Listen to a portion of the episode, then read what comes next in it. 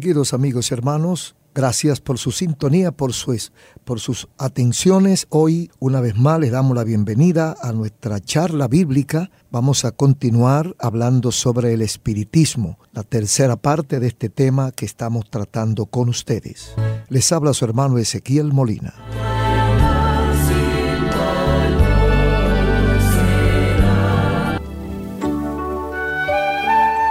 Vamos a leer unas porciones bíblicas de las cuales vamos a estar hablando hoy. Primero, en la primera carta del apóstol Juan, capítulo 4, versículos 1 al 3. Dice así, amados, no creáis a todo espíritu, sino probad los espíritus si son de Dios, porque muchos falsos profetas han salido por el mundo en esto conoced el Espíritu de Dios. Todo espíritu que confiesa que Jesucristo ha venido en carne es de Dios. Y todo espíritu que no confiesa que Jesucristo ha venido en carne no es de Dios. Y este es el espíritu del anticristo, el cual vosotros habéis oído que viene y que ahora ya está en el mundo.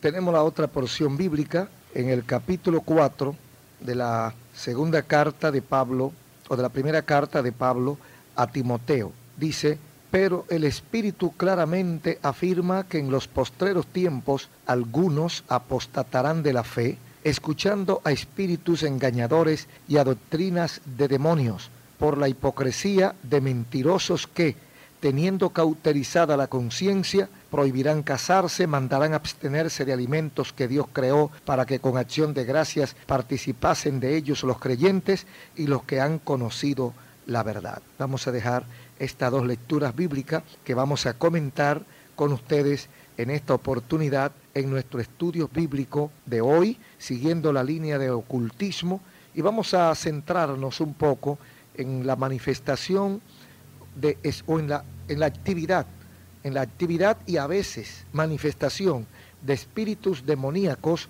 dentro de las congregaciones cristianas, cristianas y dentro de aquellos que profesan aunque sea de la boca para afuera, el nombre de Jesucristo. El Señor en su palabra, especialmente en la primera carta de Juan, capítulo 4, versículos 1 al 3, hace eh, una, una dirección, una orientación clara, el Espíritu Santo, para que nosotros no nos dejemos engañar y seamos guiados por el Espíritu de Dios. Vamos a tomar alguna parte de una de las obras de la hermana Rebecca Brown, titulada Preparémonos para la guerra, y vamos a comentar algo de las experiencias de esta misionera del Señor y que vamos a contar algunos testimonios que consigna ella acá en uno de sus libros.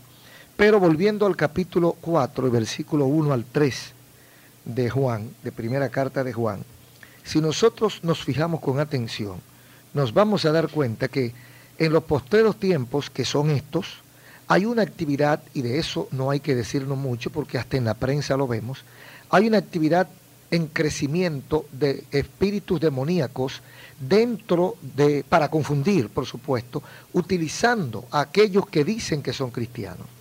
Por eso dice el Señor, amados, no crean a todo espíritu, prueben los espíritus si son de Dios. No podemos probar todo, no podemos creer por creer en cualquier espíritu. Muchos falsos profetas han salido por el mundo y en esto conoceremos el espíritu de Dios o lo diferenciaremos del espíritu del anticristo. Es un terrible daño que se ha hecho entre el pueblo del Señor al no prestar atención a este pasaje que nos dice que debemos probar los espíritus.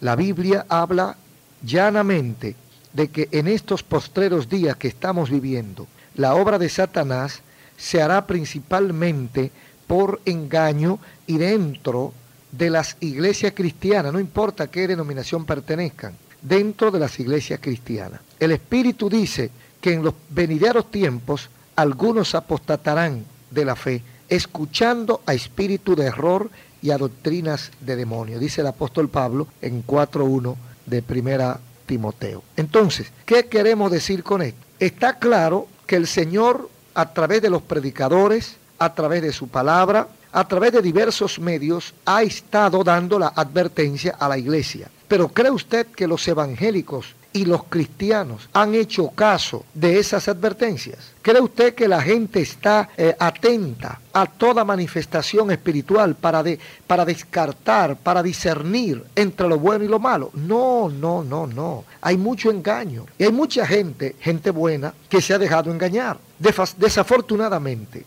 los cristianos somos demasiado crédulos. Creemos que cualquiera y cualquier cosa que parezca proceder del mundo espiritual o se presente de manera sobrenatural procede de Dios. Olvidamos totalmente la sobria advertencia que nos da la Biblia de que Satanás va a actuar en nuestro tiempo a través de falsas enseñanzas, falsos milagros, falsas palabras de sabiduría, falsas profecías, falsas manifestaciones de piedad, ciegamente. Fíjese, vamos a repetir esto.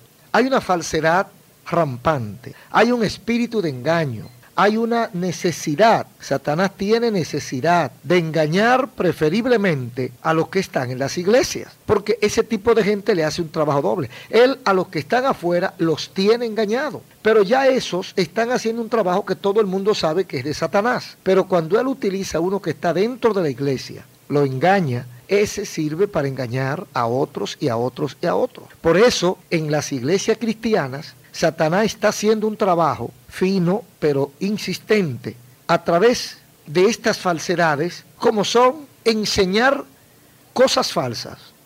Falso ¿por qué? Falso porque no está apoyado en la Biblia. Cualquier doctrina que no tenga su apoyo bíblico es una doctrina falsa. Entonces Satanás a través de esa falsedad está desvirtuando la fe, está anulando el conocimiento de la palabra de Dios para entonces sembrar lo que llama la Biblia cizaña. Falsos milagros.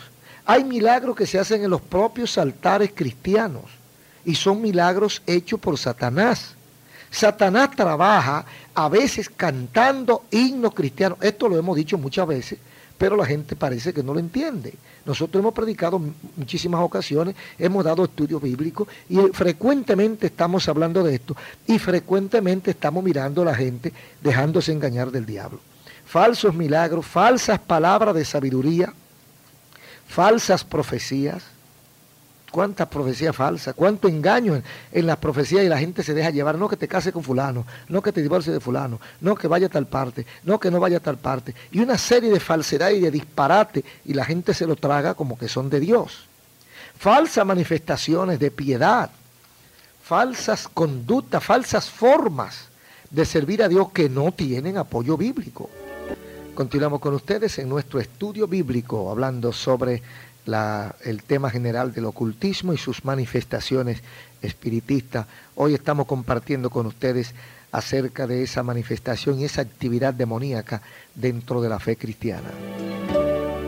Estamos en un tiempo, mis queridos oyentes, que hay mucha gente que tiene hambre de Dios, deseo de seguir a Dios, deseo de servirle a Dios, pero que no conoce, no tiene acceso o no ha tenido experiencia, experiencia cristiana, y por lo tanto, pues, no puede, no tiene la capacidad para discernir entre una cosa y la otra. Entonces, eh, la, mucha gente, muchedumbre, tienen o están siguiendo de manera ciega a cualquier líder por su carisma, por su preparación, y ciegamente aceptan lo que ese líder diga. Damos por sentado muchas veces, la gente, nosotros, damos por sentado que porque habla del Señor y a veces actúa parecido a siervo de Dios, por eso es un siervo de Dios. Muy pocas personas se detienen a evaluar lo que el pastor dice o a escudriñar la Biblia por ellas mismas. Nunca prueban los espíritus, nunca analizan, o muy, muy pocas veces analizan ciertos mensajes que oyen de ciertas personas que no tienen un testimonio claro, definido, y que a veces son personas aparecidas, conocidas o de recién ingreso a las llamadas filas del Evangelio. Cometen, y a veces cometemos, el terrible error de dar por sentado que cualquiera que usa la palabra Señor o Cristo o aún la palabra Jesús se está refiriendo al Dios y al Jesús de la Biblia. Eso es un error. El Señor, el Espíritu Santo, sabiendo perfectamente que en los últimos tiempos Satanás arremetería con fuerza contra el pueblo creyente, advirtió, hizo su advertencia que nosotros muchas veces no le hacemos suficiente caso. Amigos y hermanos, vivimos en tiempos peligrosos. Siempre debemos hacer que cualquiera que dice servir a Dios claramente nos diga, manifieste a qué Dios está sirviendo.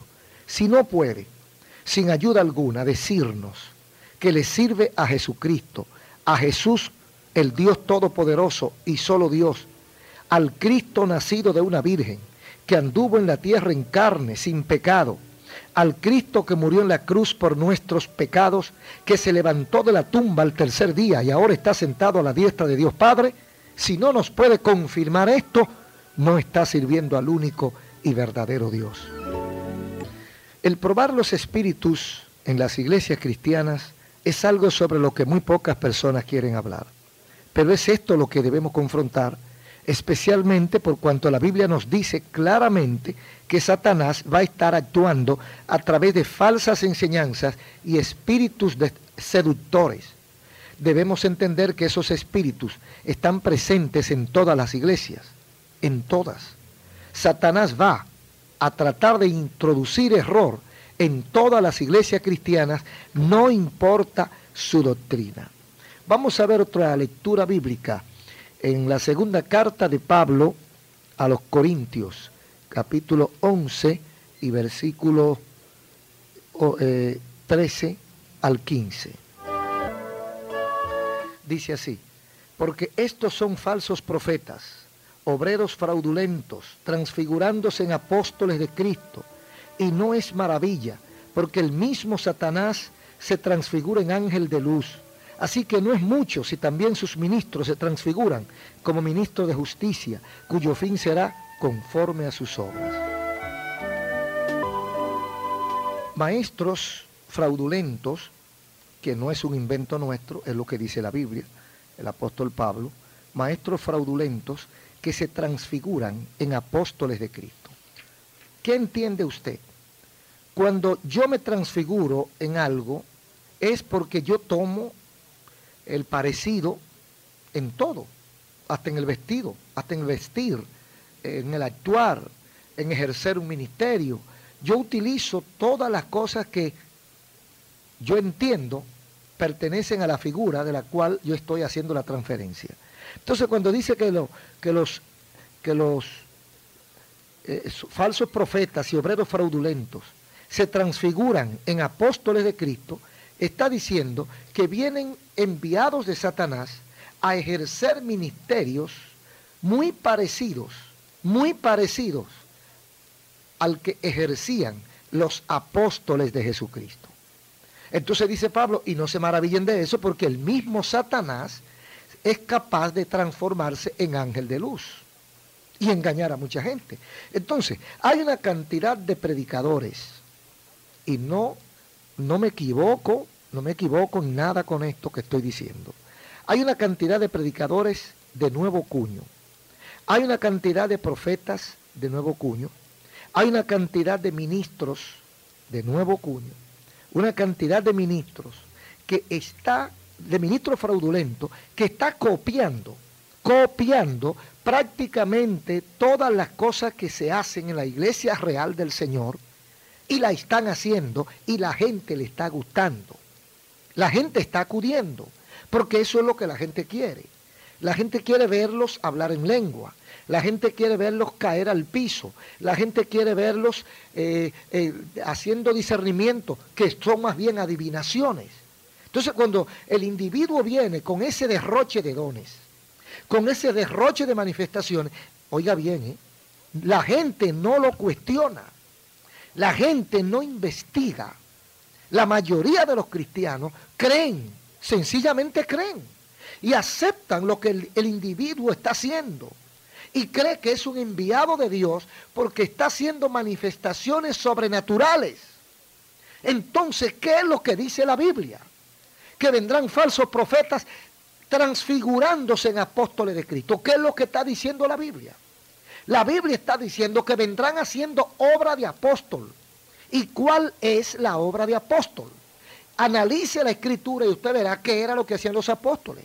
Eso mismo van a venir haciendo los endemoniados para engañarlo a usted. Entonces no es, no, es por casualidad que dice 1 Juan capítulo 4 que examinemos los espíritus. ¿Cómo examinamos los espíritus? Usted dirá, bueno, pero ¿cómo yo me atrevo a un hombre de Dios decirle que me repita que cree en Jesucristo, el que murió en la cruz del Calvario, el que vivió en carne en esta tierra y que se fue al cielo y que vendrá por segunda vez. Como yo le digo a un pastor, a un evangelista, a un predicador que viene en nombre de Dios y que hay una manifestación del Espíritu Santo, entre comillas, que tengo que analizarlo a ver si lo que está haciendo o diciendo es de Dios. Entonces nos apretamos y no actuamos como dice la Biblia. Yo tengo el derecho, yo tengo el deber, apoyado en Primera de Juan capítulo 4, y hace unos cuantos años, no recuerdo si fue en el 2000 o en el 1999, el primero de enero, que tuvimos hablando precisamente de ese tema. Es un poco amplio, un poco generalizado, cuando hablábamos del espíritu del anticristo que está obrando dentro de las llamadas iglesias cristianas. Por nuestra bondad, por nuestra, eh, por ser nosotros tan, conceder tantos privilegios y, y tantas facilidades, por indulgentes que nosotros somos, por, por buenos, entonces Satanás se mete y comienza a ministrar en las iglesias evangélicas. Y usted ve a los hermanos bobos con la boquita abierta mirando la manifestación del Espíritu Santo. Vaya a ver, yo le voy a, le voy a mencionar unos testimonios que tengo aquí. Vaya a ver qué manifestación de Espíritu Santo es esa que se está haciendo. Nosotros creemos que, bueno, aquí hay un testimonio. Yo voy a compartir con ustedes este testimonio que tengo aquí documentado, pero con un nombre diferente al nombre real porque no se debe mencionar el nombre de la persona. Pero vamos a darle un, o no le pongamos nombre. Era una joven, una señora de unos 40 años. Era, había sido prostituta y drogadicta en una ciudad de los Estados Unidos. Esta señora de 40 años aproximadamente, una noche alguien la detuvo en la calle, le regaló un tratado y le presentó el Evangelio. Sintió tal convicción que regresó a su cuarto, a su habitación, y se tiró de rodillas a orar y llorar. Es un testimonio hermoso. Se arrepintió de sus pecados, pero sígale el hilo bien se arrepintió de sus pecados y le pidió a Jesucristo que le perdonara y le limpiara. Dice ella que se pasó una hora tosiendo y echando las sustancias más espantosas que jamás había visto en su vida. Sabía que estaba poseída de demonios y que el Señor estaba echando de ella, limpiándola de demonios. Dejó radicalmente la heroína, las drogas sin que se le presentara ningún síntoma de desintoxicación adverso. A la mañana siguiente esta señora fue y se compró una Biblia. Pasó los siguientes tres meses leyendo la palabra de Dios. Consiguió un trabajo fijo por primera vez en su vida a los cuatro meses. Y luego se fue a la calle de nuevo, pero no a prostituirse, sino a predicarle a sus compañeras a los alcahuetes y prostitutas lo que había pasado en su vida. Su vida entera había cambiado. Su gozo era leer la palabra de Dios, orar y trabajar para Él. El Señor le hablaba a través del Espíritu Santo y la guiaba de día en día. Si había alguien de quien se pudiera decir que el poder del Espíritu Santo se manifestaba victoriosamente, era sobre esta mujer. Como a, los diez meses o al año de su conversión, cuando andaba ella en busca de una iglesia donde eh, se había mudado y donde afiliarse a una iglesia donde le pudieran ayudar espiritualmente, se encontró con una mujer que dijo ser cristiana, una misionera. Le preguntó si había recibido el bautismo del Espíritu Santo y esta recién convertida le dijo que no sabía a qué se refería. Pero como quería todo cuanto el Señor le pudiera dar, le hizo caso a la nueva misionera. La mujer la llevó a su casa, la misionera, y le impuso las manos para que hablara en lenguas. Sus esfuerzos resultaron infructuosos y se sintió con sentimiento de culpa cuando la misionera le dijo, misionera entre comillas, la misionera le dijo que estaba contristando al Espíritu Santo. Esta pobre mujer se sintió culpable. La acusó de no permitir que el Espíritu Santo hablara en lenguas a través de ella.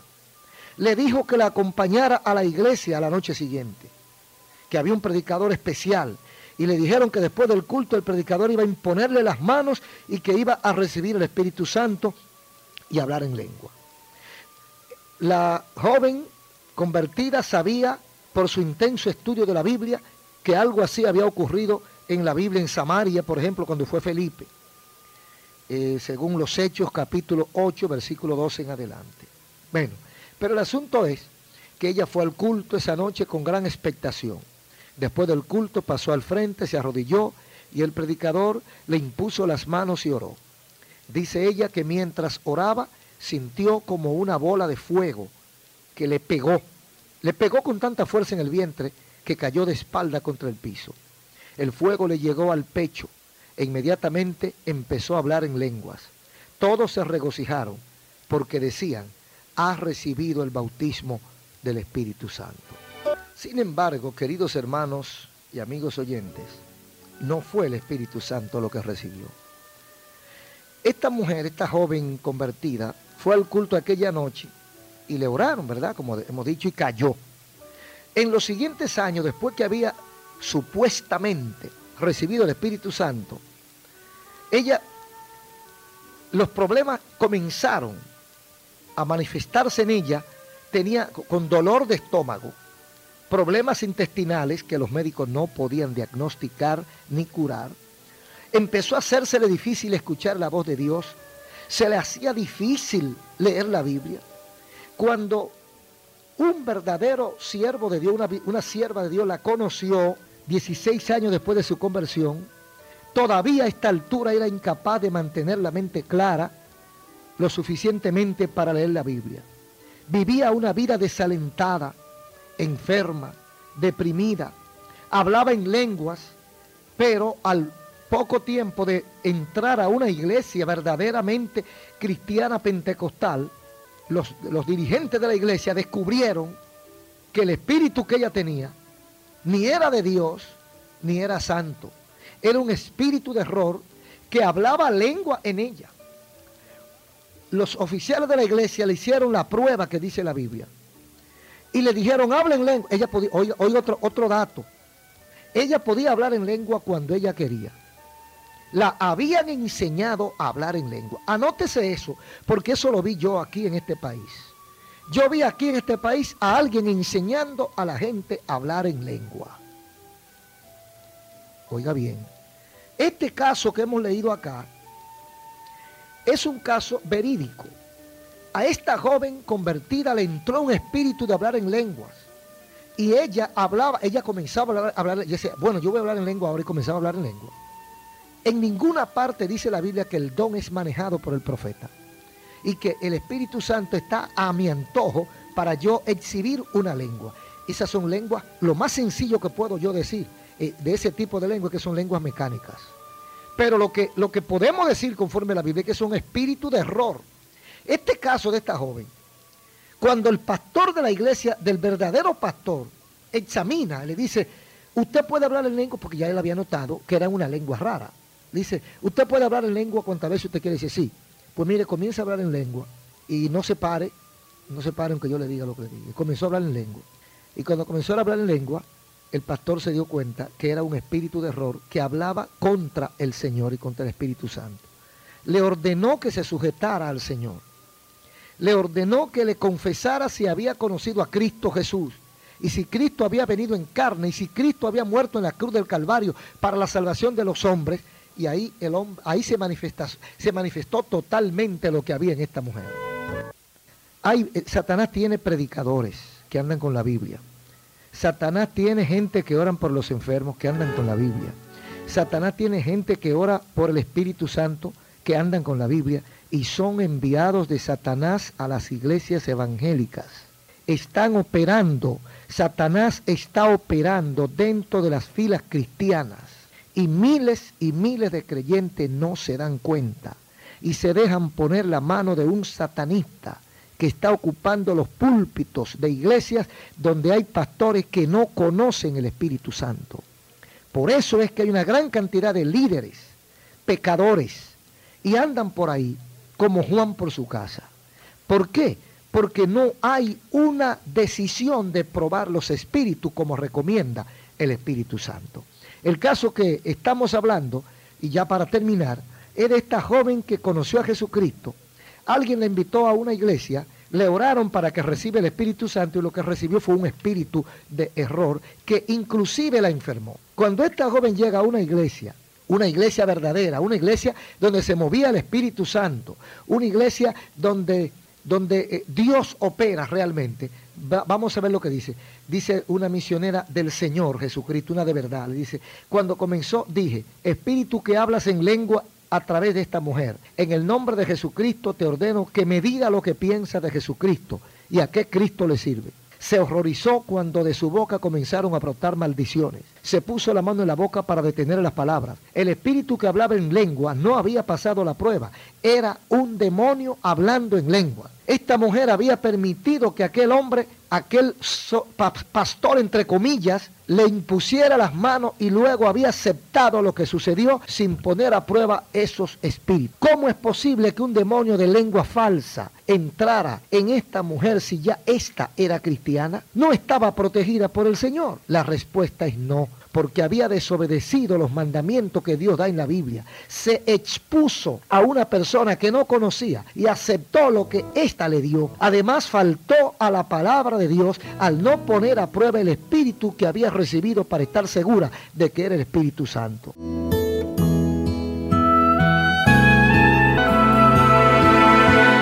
Distinguidos amigos y hermanos, hemos escuchado la tercera parte de nuestro tema, el espiritismo. Quiero terminar haciendo una oración. Si has creído en Jesucristo, entrégale tu corazón, permítele al Espíritu Santo cambiar tu vida y luego busca una iglesia donde puedas refugiarte y crecer. Padre, en el nombre de Jesús presento cada amigo, cada persona que ha escuchado tu palabra, especialmente aquellos que han vivido en confusión espiritual que tu Santo Espíritu les haya despejado, les haya iluminado para salvación de ellos, para liberación en el nombre de Jesús. Los dejo en tus manos, lávalos con tu sangre y guárdalo del mal. Señor, están en tus manos. Amén.